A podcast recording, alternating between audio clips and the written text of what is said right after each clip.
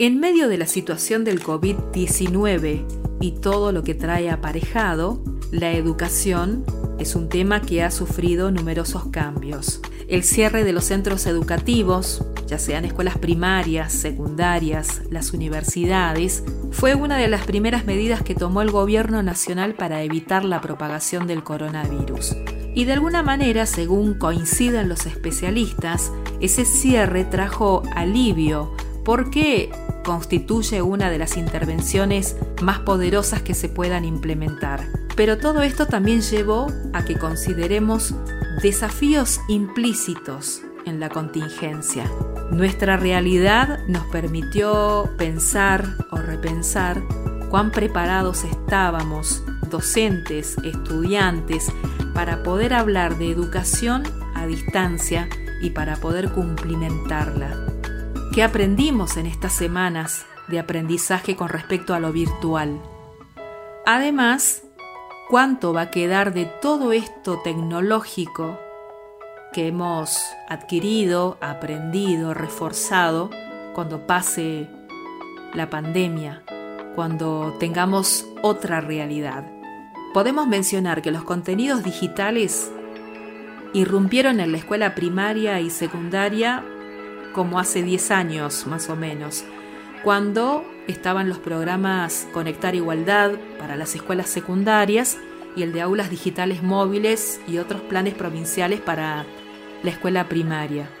Y esos recursos que ya estaban disponibles son los que permitieron que las prácticas de la educación a distancia se puedan cumplimentar de manera casi inmediata, porque existe un enorme cúmulo de materiales elaborados para el acompañamiento pedagógico.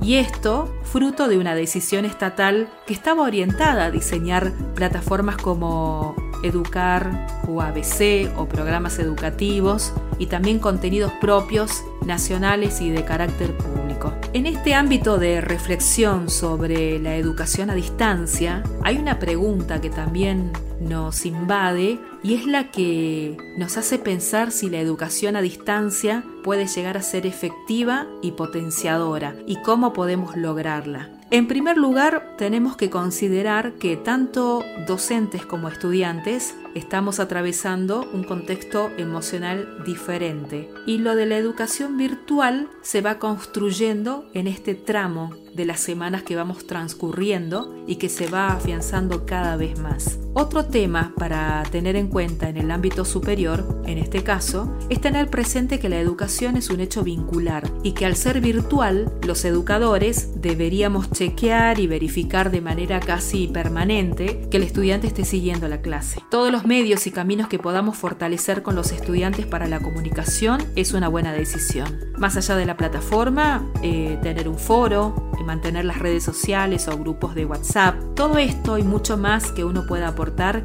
contribuye para ver cómo se desarrolla el proceso de comprensión de los alumnos con el contenido. Hay que recordar que la educación es encuentro, vínculo, entre aprender, es actuar dialógicamente desde y con el otro. Desde esta perspectiva, la presencia es indiscutida y fundamental en el quehacer pedagógico. Reconocer esto nos da la posibilidad de comprender también las posibilidades de los escenarios digitales para promover tanto encuentros como desencuentros y el impacto de las tecnologías tecnologías en las prácticas sociales también interpela el concepto de presencialidad, que es un tema controversial, pero a la vez indispensable. Son dos escenarios diferentes, pero también son necesarios. Los escenarios digitales nos posibilitan presencia, encuentro, vínculo. Es lo primero que deberemos lograr para poder avanzar en los procesos de educación virtual.